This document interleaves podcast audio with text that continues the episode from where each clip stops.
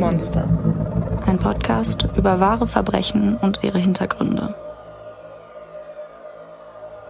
Hallöchen. Hallo und herzlich willkommen zu einer neuen Folge. Ich bin Maren. Und ich bin Stefanie.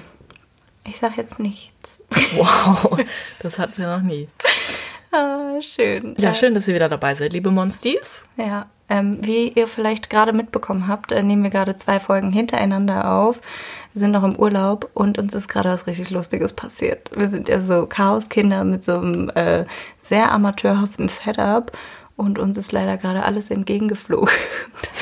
Es ist hier Eierlikör durch, die, durch den Raum geschossen, bis an die Wände auf dem Vor Boden. allem, dieser Eierlikör hat eigentlich eine Konsistenz, dass man ihn löffeln muss. Wie so ein Pudding. Ja, und auf einmal hat er ziemlich krasse Spritzkräfte entwickelt. einfach heftig. Ah, vor allem ist es so mitten in der Nacht und wir randalieren hier einfach in so einem Airbnb. Richtig geil. Die Leute würden uns auf jeden Fall, glaube ich, danach nicht mehr empfehlen.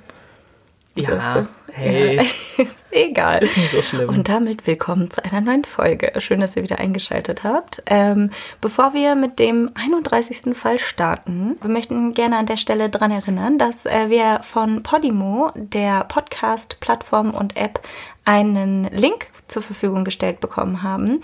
Und für alle, die noch nicht wissen, was Podimo überhaupt ist, was das kann und wer er vorgibt zu sein. ähm, Podimo ist eine App und da kann man alles Mögliche rund um Podcast hören, also aus allen verschiedenen Genres, natürlich auch True Crime. Und wir sind mit Menschen und Monster dort ähm, kostenfrei vertreten. Podimo hat aber finde ich ziemlich cool. Ähm, darüber hinaus noch exklusiven und Premium-Content. Und zwar sind das Podcasts, die man nur bei denen hören kann und bei denen dann auch eine monatliche Gebühr, also nicht für einen Podcast, sondern einmal eine monatliche Gebühr für alle Premium-Podcasts und kostenlosen Podcasts mh, für 4,99. Und wir haben das Angebot bekommen, dort unseren Podcast zu schalten. Wir wollten aber Menschen und Monster weiterhin kostenfrei belassen und haben uns dazu entschieden, weil es kann ja nie genug True Crime Content geben, ähm, noch einen zweiten Podcast dort aufzumachen. Und der heißt Kaltblütig, in dem beschäftigen wir uns vor allem mit ähm, ja, ungeklärten Morden und Cold Cases insgesamt. Und ja, die lieben Leute von Podimo haben uns einen Link zur Verfügung gestellt, mit welchem ihr als unsere Zuhörer 30 Tage kostenlos das gesamte Premium- und Exklusivsortiment quasi einmal durchhören könnt, unbegrenzt. Ähm, Und das ist der Link podimo.de slash monster. Wir freuen uns natürlich, wenn ihr uns über den Link auch quasi uns zeigt, dass ihr hinter uns steht und dass ihr uns unterstützt und wir auf euch zählen können. Genau, und äh, zu diesem Zeitpunkt, wenn die Folge online geht, dann dürfte die erste Folge von Kaltblütig schon online sein. Ja, oh mein Gott. Also jetzt lohnt es sich mehr als, also mehr denn je, diesen 30 Tage äh, kostenfreien Monat einmal auszuprobieren. Genau, klickt einfach auf den Link, meldet euch an. Das kostet euch ja nichts. Und Genau, und unterstützt uns auf jeden Fall. genau. Sehr schön. Dann würde ich sagen, starten wir in Fall 31 und Stefanie und ich sind ja gemeinsam im Kurzurlaub und haben also li- live und in Farbe mitbekommen, wie der andere ähm, wirklich recherchiert und so. Normalerweise machen wir das getrennt. Und Stefanie hat ein paar Mal ein Tränchen verdrückt, das ist mir Ja, aufgefallen. stimmt. Ja, ich muss sagen, ich habe zur Vorbereitung auf den heutigen Fall ein Buch gelesen, nämlich das Buch von Michelle Knight, Die Unzerstörbare, heißt es, glaube ich, auf Deutsch. Ähm, es gibt es also auf Deutsch und auf Englisch. Ich packe es auf jeden Fall auch nochmal in die Beschreibung, damit ihr euch das anschauen könnt, wenn ihr möchtet. Ja, und das ging mir relativ nah, weil sie natürlich aus ihrer Sicht also beschreibt, was ihr passiert ist. Die wissen jetzt ja noch gar nicht, worum es geht. Was Nee, ich weiß, aber ich wollte schon, Ah, mal, okay. schon mal anteasern. Und ja, deswegen, also aus Opferperspektive zu lesen oder zu hören, geht mir halt immer besonders nah. Und ja. Ähm, ja, deswegen die Tränchen. Ja. Ja, bevor wir mit dem Fall starten, möchte ich auf jeden Fall Triggerwarnungen aussprechen. Und zwar pff, jede Menge. Ähm, auf jeden Fall für Entführung, sexuelle Gewalt, sexuelle Gewalt an Kindern, Abtreibung, Verlust eines äh, Säuglings bzw. Kindes, Tiergewalt, also Gewalt an Tieren äh, und so weiter und so fort. Also Können wir einfach zusammenfassen, es ist heute richtig harter Tobak. auf jeden Fall, ja. Okay, ich bin gespannt. Ähm, tatsächlich Tatsächlich? spreche ich heute nur zur Hälfte über den Fall, den ich mir eigentlich ursprünglich ausgesucht habe. Ähm, ich habe, nachdem ich das Buch gelesen habe von Michelle Knight, mich entschieden, ähm, sie in den Vordergrund zu rücken. Also ich berichte jetzt aus ihrem Leben und dann ab einem gewissen Punkt ist eben diese Tat passiert, um die es eigentlich gehen sollte geht, ursprünglich. Ja. Mhm. Genau, aber nur, dass ihr schon mal Bescheid wisst. Also mh, mm, ja, es geht eigentlich hauptsächlich um die eine Person. Okay, ich bin gespannt. Okay. Ähm, in welchem Land spielt das? Der Fall spielt in den USA. Ähm, Obwohl es jetzt kein Special ist, habe ich mir mal die Freiheit rausgenommen. Da, unverschämt. Bei deinem eigenen Podcast. Also Stefanie, du, da wird ja die Scholle in der Pfanne verrückt, du. Ich sag's ja. dir. Der Glaube an Gott gibt gläubigen Menschen Halt. Sie finden in ihm die Kraft weiterzumachen, wenn sie schwere Zeiten durchmachen. Das könnte eine Prüfung sein. Gott ist schließlich allmächtig. Doch wenn Gott allmächtig ist, warum gibt es dann so viel Schlechtes auf der Welt? Und warum müssen einige Menschen die Hölle auf Erden durchleben, wenn sie nie etwas getan haben, um das zu verdienen? Michelle Knight hat keine glückliche Kindheit. Eine ihrer ersten Erinnerungen ist daran, wie sie mit ihrer Familie, bestehend aus ihren Eltern, ihren Brüdern und ihren Cousins, in einem Auto gelebt hat. Die Knights waren obdachlos und mussten sich von gestohlenen Äpfeln und dergleichen ernähren. Ein ganzes Jahr lang ging das so. Dann folgte endlich der Umzug in ein richtiges Haus. Doch die Nachbarschaft, in der die Knights in Cleveland wohnten, ist grauenvoll. Auf der Straße liegen benutzte Spritzen herum, an jeder Straßenecke stehen Prostituierte und Dealer. Besonders schlimm für die kleine Michelle, in das Haus ziehen plötzlich zahlreiche Verwandte mit ein, die sie gar nicht kennt. Zwölf Menschen wohnen zeitweise in dem kleinen Gebäude. Ihre Eltern geben außerdem immer wieder ausschweifende Partys. Weil es zu viele Menschen für zu wenig Zimmer gibt, muss Michelle sich jede Nacht einen neuen Schlafplatz suchen. Mal macht sie es sich auf dem Sofa bequem, mal auf dem Boden neben dem Bett ihrer kleinen Brüder. Eines Nachts, da ist sie gerade fünf Jahre alt, hat sie sogar ein Bett für sich ganz alleine. Nachts bekommt sie Durst und holt sich etwas zu trinken aus der Küche. Als Michelle zurückkehrt, sitzt da plötzlich dieser Mann auf dem Bett. Er ist einer der Verwandten, doch eigentlich kennt sie ihn gar nicht. Lauf nicht weg, versuch es erst gar nicht, sagt er zu Michelle, die immer noch ein Kind ist. Dann zwingt er sie, ihn oral zu befriedigen. Und es wird nicht bei diesem einen Mal bleiben. In den nächsten Wochen und Monaten vergeht der Mann sich regelmäßig an ihr. Als sie älter wird, sogar jeden Tag. Egal in welchem Zimmer sie schläft, er findet sie immer. Zeitweise versucht Michelle auch sich zu verstecken, in der Hoffnung, dass er es irgendwann leid ist, nach ihr zu suchen. Aber das ist er nie. Michelle und ihre Familie sind sehr arm. Sie haben oft nicht genug Geld für Essen, Zahnpasta und andere Hygienemittel, ganz zu schweigen von anständiger Kleidung. Und weil Kinder in dem Alter grausam sein können, wurde die Schule für Michelle zu einer Tortur. Einerseits konnte sie nur zwei oder dreimal in der Woche zur Schule gehen. Ihre Eltern haben sie irgendwie immer wieder aus dem Unterricht geholt mit fadenscheinigen Erklärungen wie ein Verwandter sei gestorben, es gab eine Hochzeit oder es gibt einen Arzttermin. Aber nichts davon ist wirklich wahr. Auf diese Weise verliert Michelle schnell den Anschluss und kommt mit dem Stoff nicht hinterher. Außerdem wird sie von anderen Kindern als seltsam empfunden. Michelle hat keinen einzigen Freund. Stattdessen wird sie gehänselt und gedemütigt. Als sie einmal vor der Cafeteria auf ein Mädchen zugeht, ihr die Hand hinstreckt und sich vorstellt, Hi, ich bin Michelle, rümpft das Mädchen die Nase und sagt, Oh, du stinkst aus dem Mund.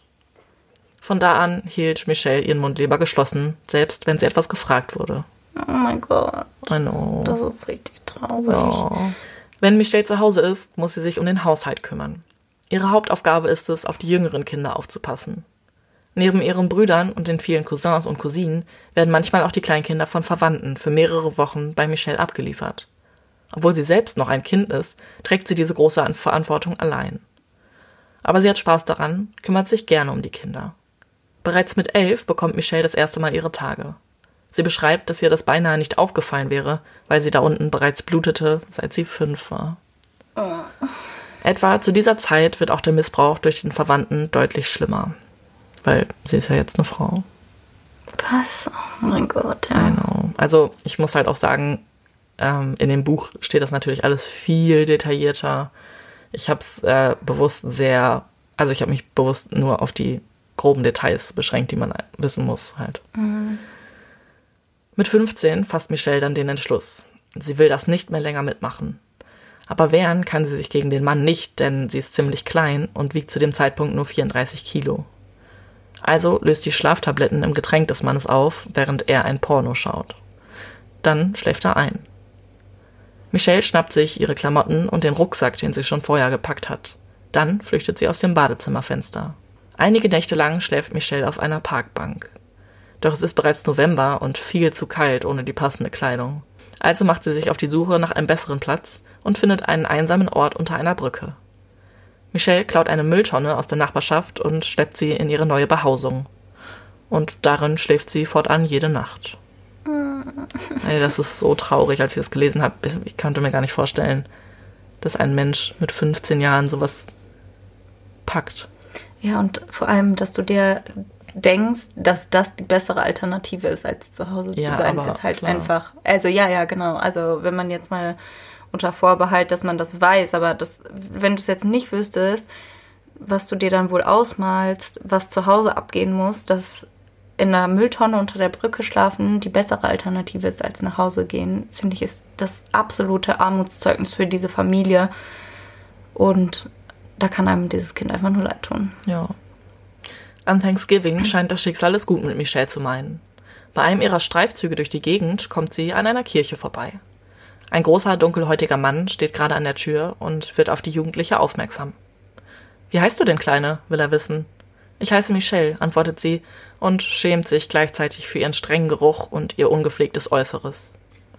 Weißt du, sagt der Mann, ich habe da eine Jacke, die könnte dir passen. Komm doch einfach mal mit, wenn du gegessen hast. Michelle lässt sich also von ihm ins Innere der Kirche führen, wo bereits einige Obdachlose das reichliche Essen genießen. Auch Michelle stützt sich auf das Buffet und nimmt sich so oft nach, bis sie Angst hatte, platzen zu müssen. Sie hat sogar den Knopf ihrer Hose geöffnet.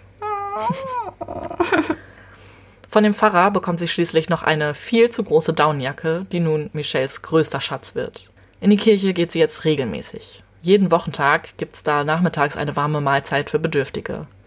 Und auch am Wochenende ist Michelle dort, um an den Gottesdiensten teilzunehmen. Sie mag die Musik und dass alle so freundlich zu ihr sind. Also in dem Buch ähm, beschreibt sie da, dass ähm, einige ältere Damen sie dann auch einfach quasi mit aufgenommen haben und dass sie wollte, also sie stand erst einmal hinten, um halt niemanden zu stören und die Damen, die haben sie dann gebeten, einfach setz dich doch zu uns und sie wollte das erst aber nicht, weil sie halt sich so geschämt hat, dass sie halt riecht und dann hat sie sich immer vor dem ähm, Gottesdienst in der kleinen Toilette da einmal kurz gewaschen. Dann nimmt Michelles Leben eine neue Wendung. Bislang hat sie unter der Brücke noch niemand entdeckt. Das ändert sich, als Sniper in ihr Leben tritt. Ich sehe, du brauchst Geld, sagt er, als Michelle eines Nachts aus dem Schlaf unter ihrer Brücke gerissen wird. Sie ist sofort hellwach und klammert sich an die einzige Waffe, die sie hat, ein Baseballschläger. Panisch versucht sie aus ihrer Mülltonne zu krabbeln. Doch der Mann will ihr gar nichts Böses. Nach einem kurzen Gespräch bietet er ihr stattdessen einen Job an. Trotzdem ein bisschen gruselig, dass er ihr aufgelauert hat, als sie geschlafen hat. Äh, so. Ja, das kannst du auch tagsüber machen, kannst du auf jemanden zugehen und du reißt schon gar nicht jemanden aus dem Schlaf. Ist so. Vor allem, da kommt doch, also sorry, aber ich kenne das von mir selber, wenn ich aus dem Schlaf gerissen werde, da kommt da eh noch mehr Bullshit raus, als sowieso schon. Stimmt. Du so, kann ich bestätigen. Michelle wird misstrauisch. Ein Job? Das kann doch eigentlich nur irgendwas Zwielichtiges sein. Ist er vielleicht ein Zuhälter? Er verkaufe Gras und Ecstasy, erklärt Sniper. Michelles Gewissen sagt ihr zwar, dass es nichts für sie ist, doch ihr Magen knurrt und ist längst wieder leer und sie friert sich hier unter der Brücke den Arsch ab. Sie braucht das Geld. Und deshalb geht sie mit Sniper mit. Er bringt sie zu sich nach Hause. Dort ist Michelle überrascht, wie schön das Haus eingerichtet ist. Es gibt einen Springbrunnen und ein Aquarium. Ich bring dich nach oben und zeig dir dein Zimmer, sagt Sniper. Er wird auf dem Sofa schlafen, damit Michelle sein Zimmer haben kann. Das ist das Gästezimmer. Da schläft Roderick, erklärt er im Vorbeigehen. Roderick ist ebenfalls noch jugendlich und arbeitet auch als Bote für Sniper. Dann schickt er Michelle ins Badezimmer, wo sie sich den Schmutz der letzten Wochen abwaschen kann. Die ersten 20 Minuten ist das Wasser total schwarz. Am nächsten Morgen macht Sniper Frühstück. Er ruft Michelle nach unten, wo sie nun auch Roderick kennenlernt, einen dunkelhäutigen Jungen mit orientalischem Hintergrund. Er spricht noch nicht besonders gut Englisch, aber sie hilft ihm in den nächsten Monaten dabei, seine Aussprache zu verbessern. Am Abend sitzen die drei auf dem Sofa und schauen einen Film. Wie eine richtige Familie. Sowas hatte Michelle noch nie erlebt. Michelle erhält eine Pistole von Sniper, lernt zu schießen und macht Botengänge für ihn. Einige Monate geht das so. Gemeinsam mit Roderick bilden sie eine kleine Familie und Michelle fühlt sich wohl, ja sogar geliebt, auch wenn sie das mit den Drogen immer noch nicht so toll findet. Doch dann wird Sniper von der Polizei gefasst. Roderick bekommt alles mit, kann aber fliehen. Er schnappt sich Michelle und sagt ihr, dass sie abhauen müssen.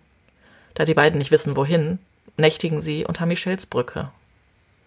Roderick besorgt sich seine eigene Mülltonne und legt sie neben ihre, die immer noch genau an der Stelle liegt, an der sie sie zurückgelassen hat. Wenigstens hat sie jetzt einen Mülltonnenbuddy. Ja, aber nicht so lange. Oh nein. Doch so geht es nicht lange weiter. Zwei Wochen später wird Michelle auf der Straße von einer Freundin ihrer Familie erkannt und wird von ihrem Vater eingesammelt. Ah, ich raste aus. Ja, der bringt sie also wieder nach Hause. Noch in derselben Nach Hause, Nacht. in ja, genau. Anführungszeichen.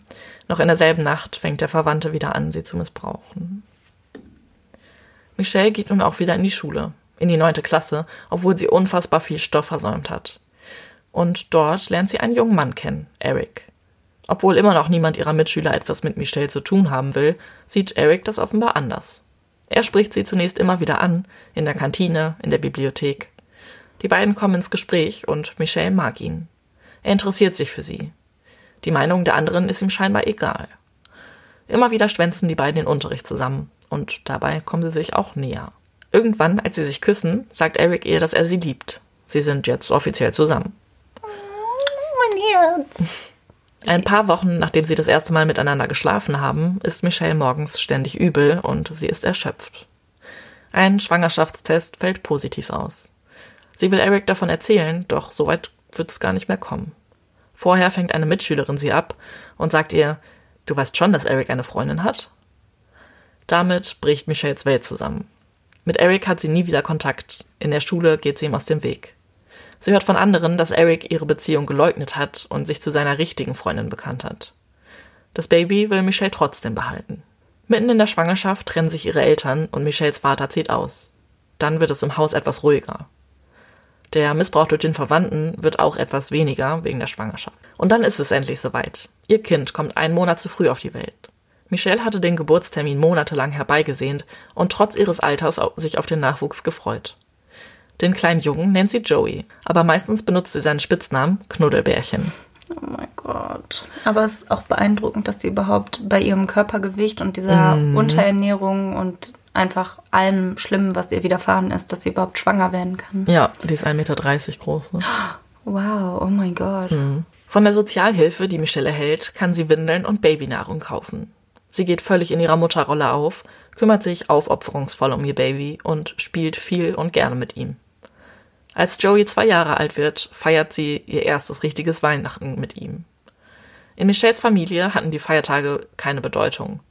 Doch sie wollte das Fest für ihren Sohn zu etwas ganz Besonderem machen. Also bastelt sie einen Weihnachtsbaum aus Zweigen und Laub und kauft ihm ein paar Geschenke, über die er sich riesig freut. Doch eines Tages wird die glückliche kleine Familie auseinandergerissen. Der neue Freund von Michelles Mutter, Carlos, bricht Joey bei einer brutalen Aktion unter zu viel Alkohol ein Knie. Alter.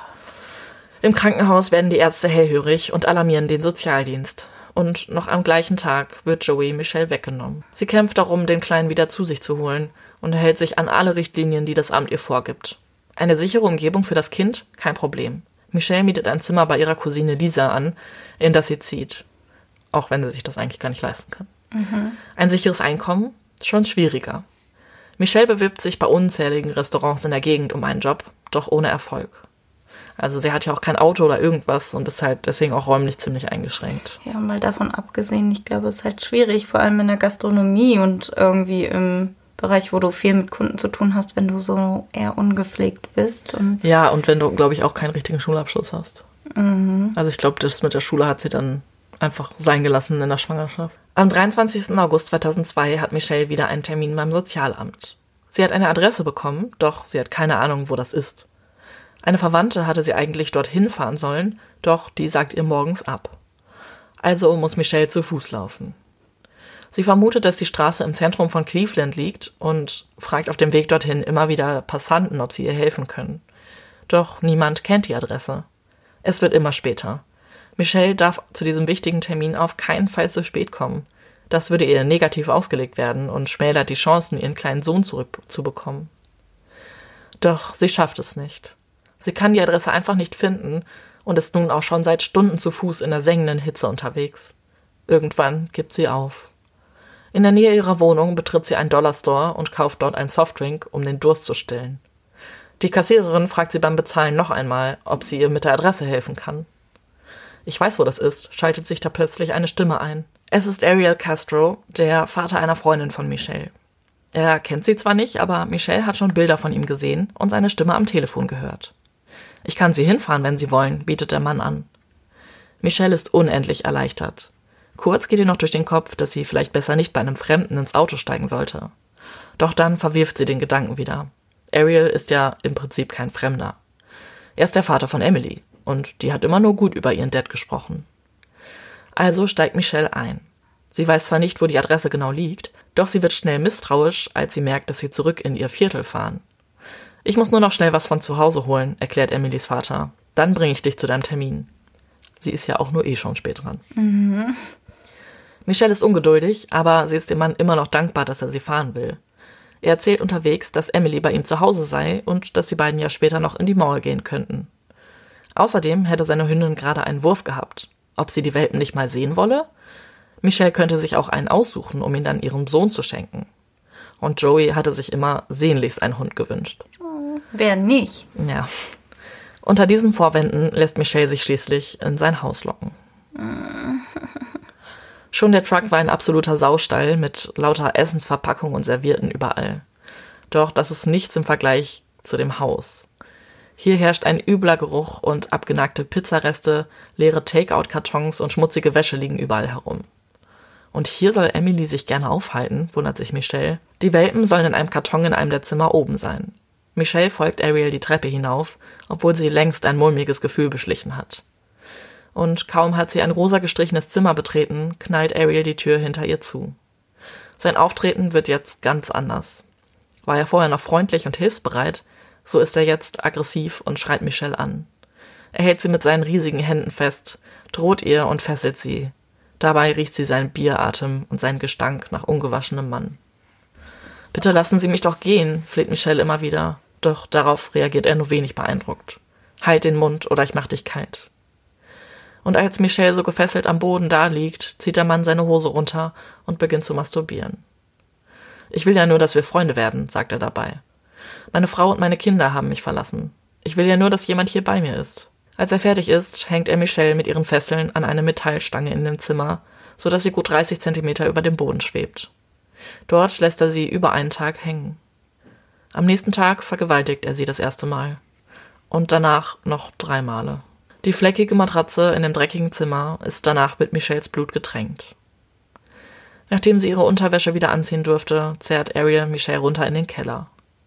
Im ersten Moment denkt sie, das war's jetzt, sie wird ihren Sohn nie wiedersehen. Doch ihr Peiniger hat gar nicht vor, sie umzubringen. Stattdessen kettet er sie im Keller fest. Mehrmals umwickelt er Michelles Körper mit den rostigen Gliedern, bis sie kaum noch aufstehen kann. Zu guter Letzt setzt er ihr einen Motorradhelm auf, damit sie niemand hören kann. Michelle bekommt darin so schlecht Luft, dass sie ohnmächtig wird. Am nächsten Tag wird ihr Martyrium noch schlimmer. Als der Entführer wieder zu ihr in den Keller kommt, reißt er ihr die Klamotten vom Leib. Und ich zitiere jetzt kurz einen Absatz aus dem Buch. Was in den nächsten drei Stunden passierte, war so heftig, dass ich gar nicht daran denken mag. Er vergewaltigte mich nicht einfach, wie er das oben getan hatte.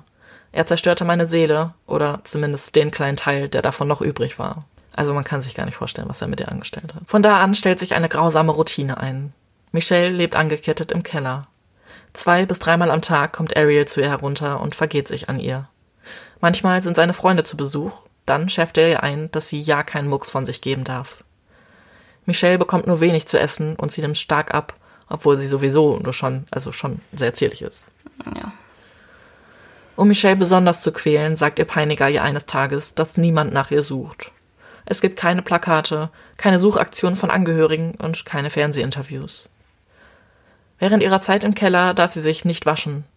Wenn sie ihre Tage hat, bekommt sie von Ariel nur Papierservierten und davon nicht mal genug. Wenn sie zur Toilette muss, benutzt sie einen grünen Eimer, der nur von einem Stück Pappe bedeckt ist. Der Geruch hat sich längst im ganzen Raum ausgebreitet. Sie trägt auch Monate später noch dieselbe Unterwäsche, in der sie entführt wurde. Oft muss sie tagsüber im Dunkeln sitzen, bis Ariel wiederkommt. Eines Tages verändert sich etwas. Ich bringe dich heute nach oben, kündigt der Entführer an. Er leitet Michelle in das rosa gestrichene Schlafzimmer im ersten Stock. Dort hat er Löcher in die Wand gebohrt und Ketten daran befestigt. Das ist jetzt ihr neues Zimmer. Er bindet sie auf dem Bett fest, so dass sie sich wieder kaum bewegen kann. Abgesehen von dem neuen, ziemlich dreckigen Raum bleibt die Tortur jedoch die gleiche. In dieser Zeit geben zwei Dinge Michelle Kraft. Einerseits ihr Glaube an Gott, der sich spätestens seit der Geburt ihres Sohns gefestigt hat. Und zum anderen der Gedanke an Joey. Weil ihr so langweilig ist, redet sie manchmal mit ihm und tut, als ob er bei ihr wäre. Als Ariel das mitbekommt, will er wissen, mit wem sie da spricht. Du bist echt übergeschnappt, du kleine Schlampe, was? Hör auf, mit Leuten zu reden, die gar nicht da sind, sagt er. Sie hat daraufhin eine Idee und sagt, naja, wenn du mir endlich den kleinen Hund besorgen würdest, den du mir versprochen hattest, dann müsste ich nicht mit Joey reden. Oh mein Gott. Wenige Tage später bekommt Michelle ein Radio gegen die Langeweile. Und dann bringt Ariel tatsächlich einen Hund mit nach Hause. Es ist ein kleiner braun-weißer Pitbull und er gehört nun ganz ihr. Sie gibt ihm den Namen Lobo. Nachts kuscheln die beiden und schlafen gemeinsam im Bett. Morgens schnüffelt er an Michelles Ohr oder leckt ihr übers Gesicht. Mit dem Hund ist ihr Gefängnis zwar immer noch die Hölle, aber er hilft ihr, sie besser zu überstehen. Sie liebt ihn von ganzem Herzen. Einige Monate später kommt Ariel sturzbetrunken zu Michelle ins Zimmer. Er ist sofort aggressiv und geht auf sie los. Bislang hat er, wenn er sie missbraucht hat, den Hund immer runtergebracht, aber das hat er jetzt in seinem Suff vergessen. Als Lobo das sieht, will er sein Frauchen verteidigen. Erst bellt er nur, doch dann beißt er Ariel ins Bein. Daraufhin hebt er das kleine Tier hoch und bricht ihm mit seinen Pranken einfach das Genick. Eines Tages, nachdem Michelle Ariel bei Sägearbeiten im Garten helfen musste, soll sie ihre gesamte Kleidung ausziehen, bevor sie wieder angekettet wird. Es ist mitten im Winter und sehr kalt. Michelle kann ihren Atem sehen.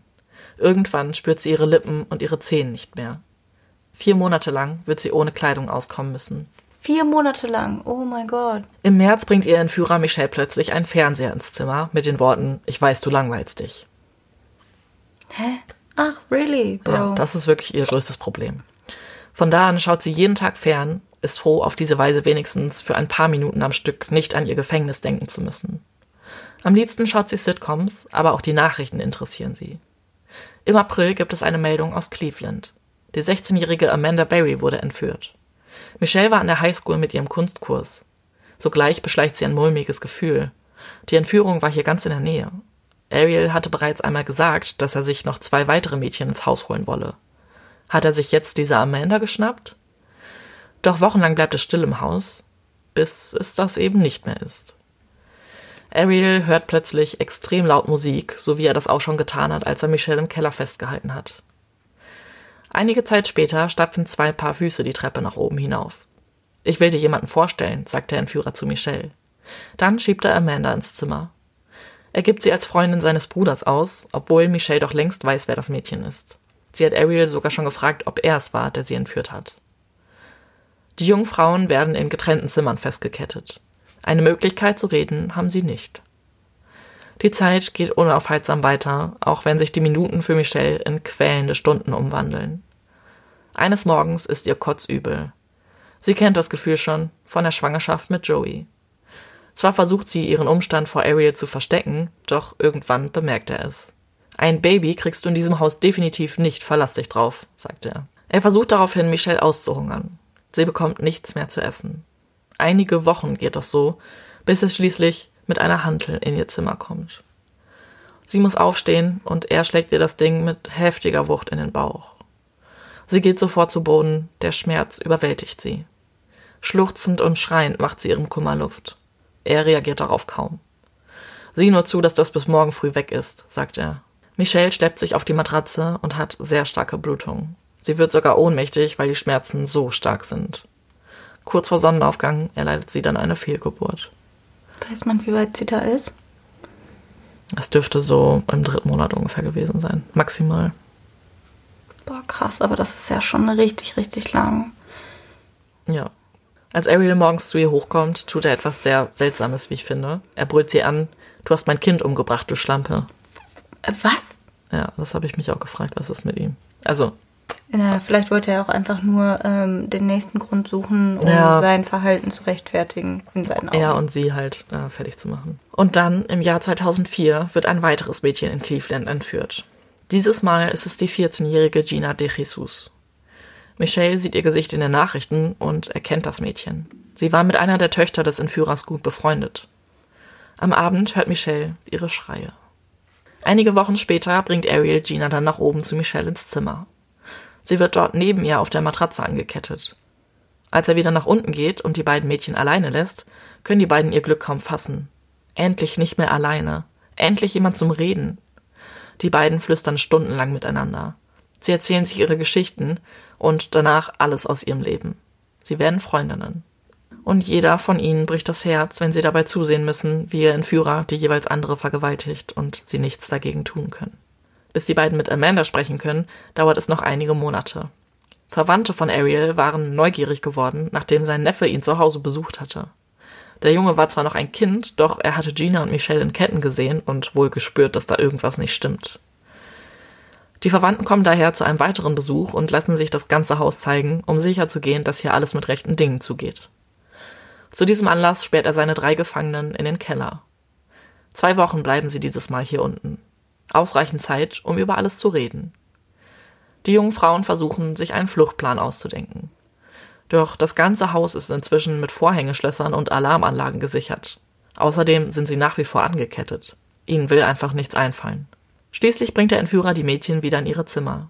Zum Ende des Jahres hin dürfen sie sich etwas freier im Haus bewegen. Zum Abendessen dürfen sie die vollgemüllte Küche betreten. Gina muss meistens kochen. Oft sitzt Ariel mit Amanda auf der Couch und unterhält sich leise mit ihr. Sie scheint sein Liebling zu sein. Es gibt jeden Tag dasselbe zu essen. Reis mit Bohnen. Ariel hat dabei ein Auge auf die Mädchen und sein Revolver stets griffbereit.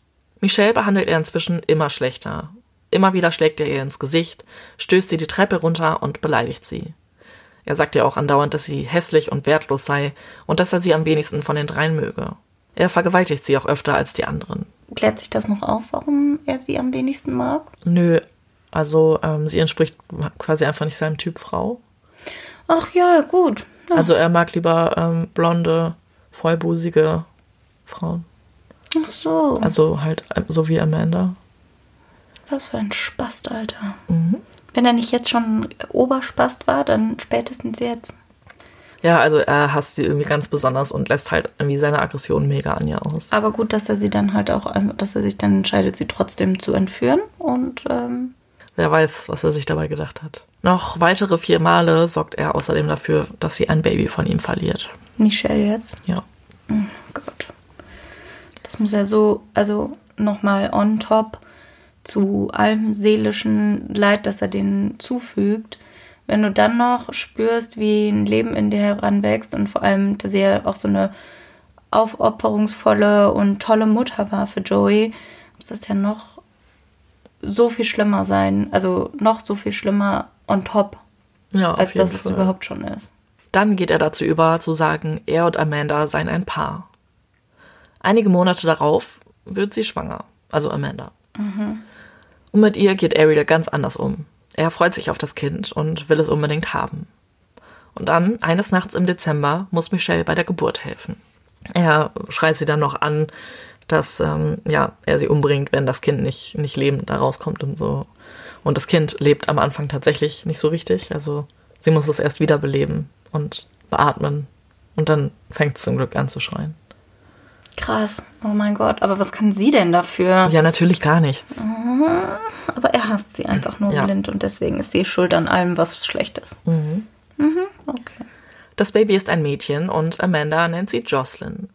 Sie ist ein kleiner Sonnenschein und erinnert Michelle stark an Joey. Jedoch ist jede Sekunde, die sie mit dem Baby verbringen kann, wie ein Lichtstrahl für sie. Jocelyn wächst in dem gleichen Gefängnis auf wie die drei Mädchen. Doch sie darf sich frei bewegen und wird gut behandelt. Als sie zwei Jahre alt ist, nimmt der Entführer Gina und Michelle die Ketten ab. Also Amanda hat die schon längst ab, weil sie ist ja quasi seine Frau. Nicht, dass sie da unbedingt jemals zugestimmt hätte, aber er denkt das irgendwie so. Okay, aber die, da, die lebt dann quasi ein ganz normales Leben, nur halt innerhalb nee, des Hauses. also sie ist schon auch in diesem Zimmer einzeln eingesperrt noch, aber sie darf sich innerhalb des Zimmers zum Beispiel frei bewegen, um auch, auch mit dem Kind spielen und ist auch häufiger mit ihm mal unten und so. Okay, aber sie ist nie draußen. Nein. Okay, okay. Keine von denen ist jemals draußen. Nein. Jocelyn hat inzwischen begonnen zu begreifen, dass es irgendwie nicht normal ist, dass Menschen von Ketten gefesselt sind. Und ähm, ja, der Entführer will nicht, dass seine Tochter diese Seite von ihm quasi mitbekommt. Die Jahre gehen vorbei und die Mädchen sind immer noch gefangen im Haus von Ariel Castro. Sein Hass für Michelle gipfelt darin, dass er sie zwingt, einen mit Senf bestrichenen Hotdog zu essen, obwohl sie höchst allergisch dagegen ist. Er sagt, bevor sie den nicht gegessen hat, bekommt sie nichts anderes. Zu diesem Zeitpunkt ist Michelle gerade wieder schwanger. Ein paar Tage hält sie es durch, während der Hotdog immer noch auf ihrer Matratze liegt. Aber dann überkommt sie einfach der Hunger und dann droht er ihr auch noch, isst den oder ich erschieß dich. Und ja, dann gibt sie halt nach. Sie wischt den Senf mit ihrem Shirt von der Wurst und beißt einmal ab. Wenige Minuten später schwillt ihr Hals und ihr ganzes Gesicht an. Am nächsten Tag ist ihr ganzer Körper aufgedunsen und rot. Am zweiten Tag hustet sie eimerweise Schleim. Am fünften Tag kann Michelle sich gar nicht mehr bewegen. Irgendwann wird sie ohnmächtig und ist dem Tod nah. Also wirklich nah. Mhm. Sie beschreibt dann in ihrem Buch, dass sie ein weißes Licht gesehen hat, das, auf das sie quasi zugeflogen ist und dass eine Stimme ihr sagt, dass ihre Zeit noch nicht gekommen ist. Wow, okay. Ja, voll krass. Im nächsten Moment ist sie dann wieder aufgewacht und äh, ja, Gina hat, also ist neben ihr gekniet und hat irgendwie versucht, sie zu pflegen und sie irgendwie wieder zu, also gesund zu bekommen. Und ja, seit diesem Moment denkt, also glaubt Michelle halt Noch sowieso fester. an Gott, ja, also mhm. ist sich halt sicher. Erst nach fünf Tagen ist sie dann endlich über den Berg und es geht ihr langsam etwas besser. Aber ja, das wäre einfach nicht nötig gewesen. Ja, überhaupt nicht. Ariel Castro verliert 2012 seinen Job als Busfahrer einer städtischen Highschool. So bleibt ihm mehr Zeit, Michelle den ganzen Tag über zu vergewaltigen. An Weihnachten wird Jocelyn sechs Jahre alt. Der Entführer will ihren Geburtstag mit einer Mini-Party in der Küche feiern. Es gibt einen Kuchen und ein Transparent mit den Worten Happy Birthday. Bei der Feier muss Michelle auf der Treppe sitzen, während alle anderen am Tisch sind. Aufgrund ihrer Schwangerschaft, sie muss inzwischen im fünften Monat sein, ist sie ziemlich müde. Du gehörst ja eigentlich nicht wirklich dazu, sagt Ariel und also sagt halt deswegen, dass sie auf der Treppe sitzen soll. Mhm.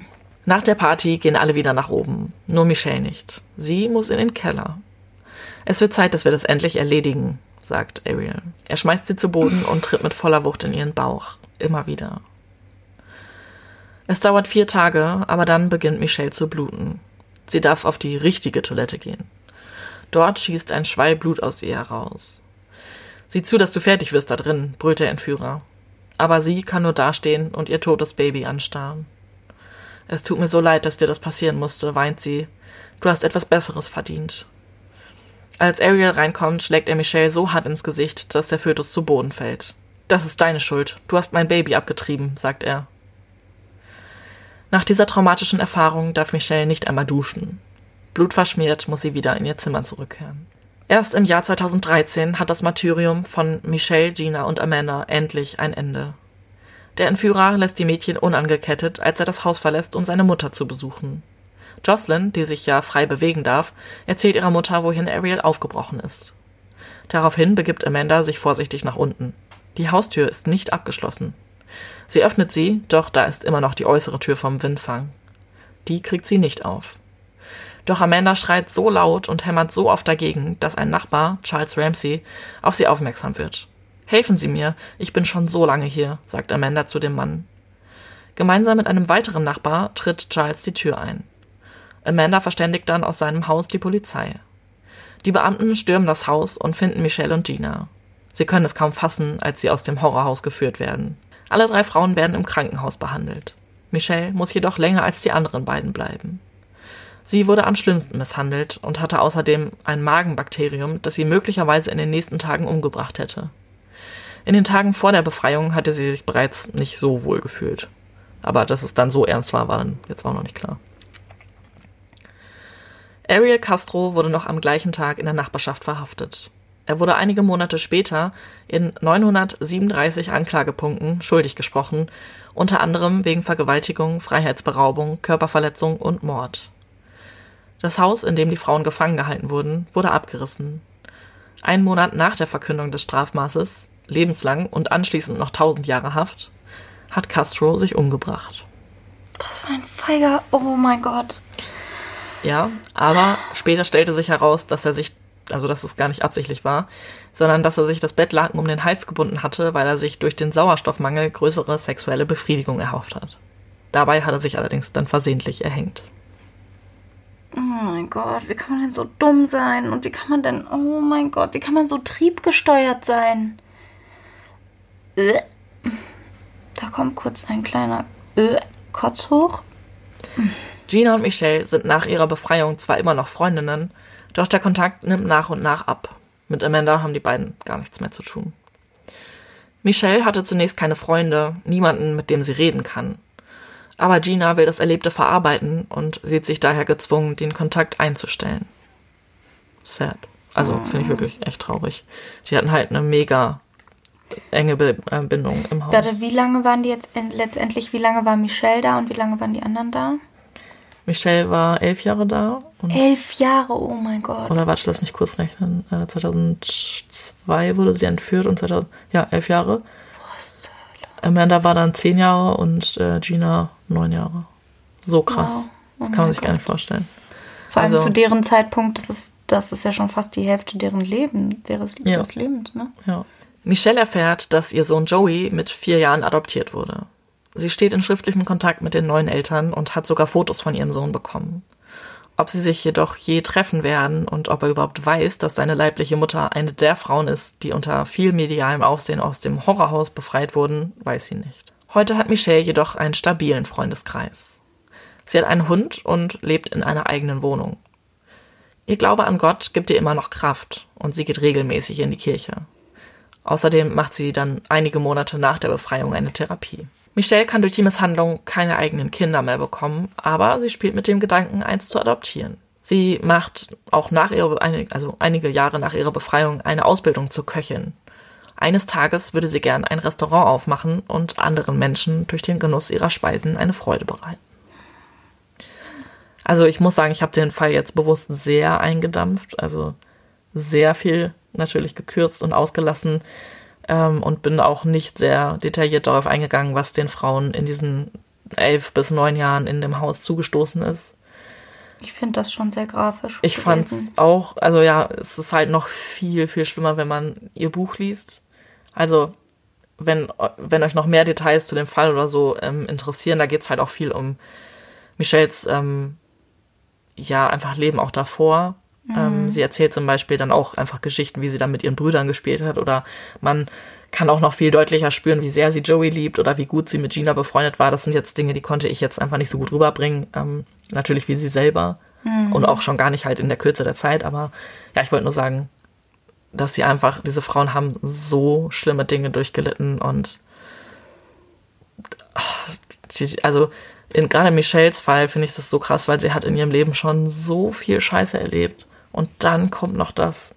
Es ist ja, so mal, unfair. Ja, mal davon abgesehen, ich finde das immer wieder einfach so, so bewundernswert, wie die Leute einfach aus sowas herauskommen können und noch so viel irgendwie auch Vertrauen in andere Menschen haben, sodass sie es schaffen, sich ein neues Leben aufzubauen, ja. ein Leben danach. Das ist absolut nicht verständlich und dass jemand diese Kraft hat. Also schon verständlich, nur man kann es nicht nachempfinden. Also genau, nein, das meine ich genau. Für mich ist das einfach einfach nicht nachzuvollziehen, wie, wie, wo man so eine Kraft herkriegt. Ja, das Manchmal ist denke ich mega mir, bewundernswert. Vielleicht sollte ich auch anfangen, an irgendwas zu glauben. Vielleicht würde mir das auch manchmal helfen. Ja, vielleicht. Du kannst an mich glauben. Ich glaube an dich. Das glaube ich doch sowieso schon.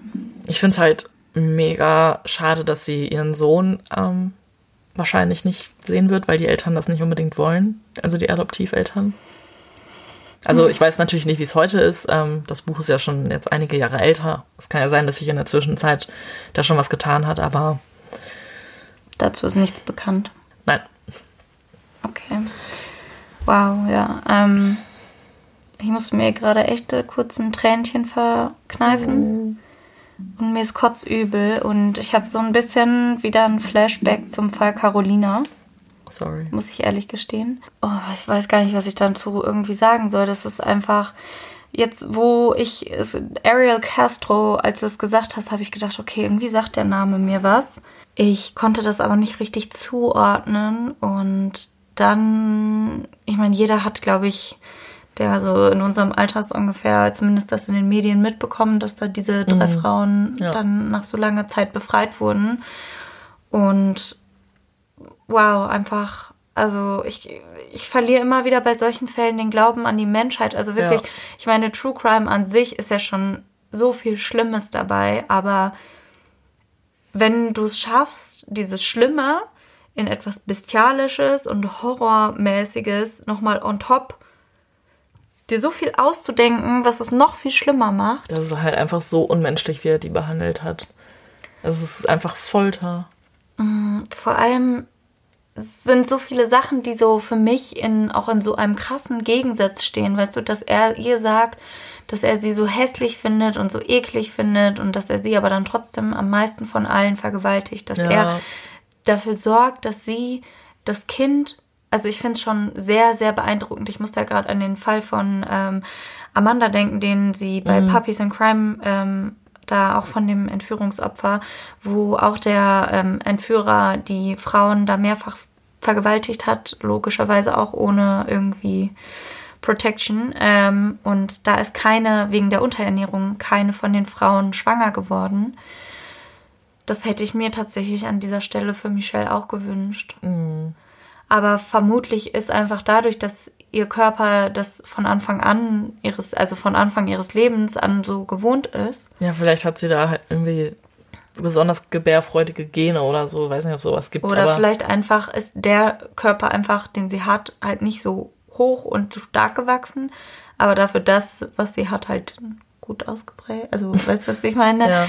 Also, dass halt ihr Körper das auf jeden Fall also gebracht hat und ich meine, okay, dass er sie da im dritten Monat, ich meine, das ist ja schon super, super weit, aber das ist schon heftig, dass er ihr da schon das erste Mal quasi eine Abtreibung gibt durch dieses brutale Verhalten. Und dann noch zusätzlich noch das zweite Mal, also. Ja, es ist halt einfach, weißt du, fünfmal hat er das gemacht. Also, ich will ja. nicht sagen, stell dir das vor, weil das das möchte man sich nicht vorstellen. Nee, ähm.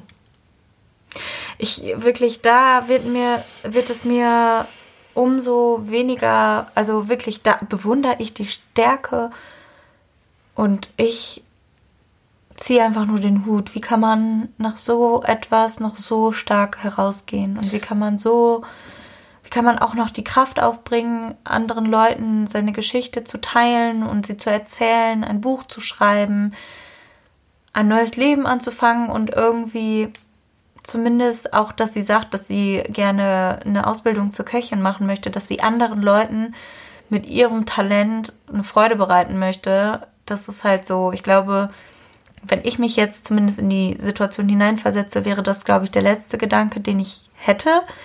Kann man natürlich aber auch schwer nachvollziehen, wenn man ja, nicht drin war. So. Ah, boah, ich hätte wirklich in solchen Fällen, finde ich es deswegen finde ich auch, ich finde, die Todesstrafe ist halt wirklich, ich bin kein Fan. Ich finde, solche Leute sollten halt wirklich in Isolation einfach verrotten. Also es ist jetzt sehr ähm, urtümlich von mir, aber eigentlich müsst, also, also eigentlich müssten diese Leute genau das erleben, was sie anderen angetan haben. Ja. Naja, wie dem auch sei, ähm, er hat es ja nun nicht mehr erlebt. Schade dass er den Terror, den er verbreitet hat, die Angst, den, diese Panik, dass er das nicht mehr irgendwie spüren kann.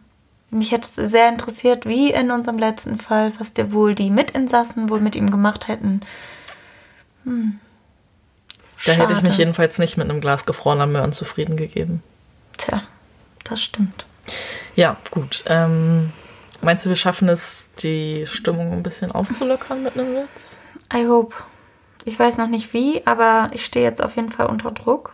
Okay, ja. Stefanie zeigt mir gerade, bevor ich jetzt zum Witz komme, noch ein paar Fotos von dem Entführer und den drei Mädels, die da in seiner Gefangenschaft waren. Ich finde, er, er sieht ganz anders aus, als ich mir den vorgestellt habe.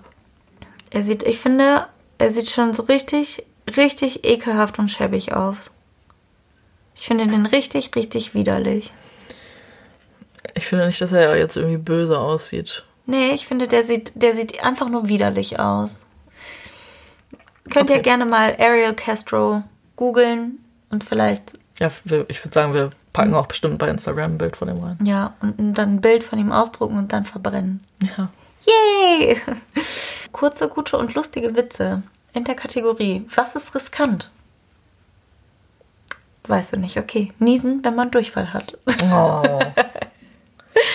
Oh. True. Oh, oh, oh. Aber auch niesen, wenn man seine Tage hat. Hat sie nicht Ja, gesagt. hat sie nicht gesagt. Gib uns noch einen, Maren. Wir brauchen noch einen. Okay, den finde ich irgendwie witzig. Und sehr plump und sehr sexistisch. Also für alle Leute, die das nicht abhaben können, könnt ihr jetzt gerne ausschalten. Du bist die netteste, wunderbarste und allerschönste Frau, die ich je getroffen habe. Ach komm, du willst mich doch nur ins Bett kriegen. Und intelligent bist du auch noch. ja, sehr schön. Gut, ähm, boah, ich weiß nicht, ob ich jetzt schlafen kann. Musst du nicht, weil ich schnarche, ja. Oh ja, Stefanie hat äh, gestern Nacht vielleicht das ein, gestern Abend vielleicht das ein oder andere Glas Wein ver, verschnabuliert, eingeatmet. Und ähm, ja, dann hat Stefanie mir ein kleines Konzert gegeben. I'm sorry. Und ich konnte dann leider nicht schlafen. Aber sie hat sich so süß wie ein kleiner Burrito in die Bettdecke eingerollt, dass ich ihr einfach nicht böse sein konnte. Von daher easy, alles gut. Ja, ähm, boah, ich äh, würde mich, es würde mich wirklich sehr interessieren, m, weil ich habe halt von diesem Fall gehört, aber Und dann hat man nie wieder davon gehört. ja, genau. Ähm, habt ihr schon euch irgendwie damit intensiver auseinandergesetzt? Habt ihr da noch Sachen gehört? Habt ihr das Buch vielleicht schon gelesen? Ähm, würde mich auf jeden Fall mal interessieren, was ihr dazu so denkt. Und dann würde ich sagen, beenden wir den Spuk für heute. Der Spuk. Jo, wir hören uns beim nächsten Mal. Macht's gut. Bis dann. Bis dann. Tschüss.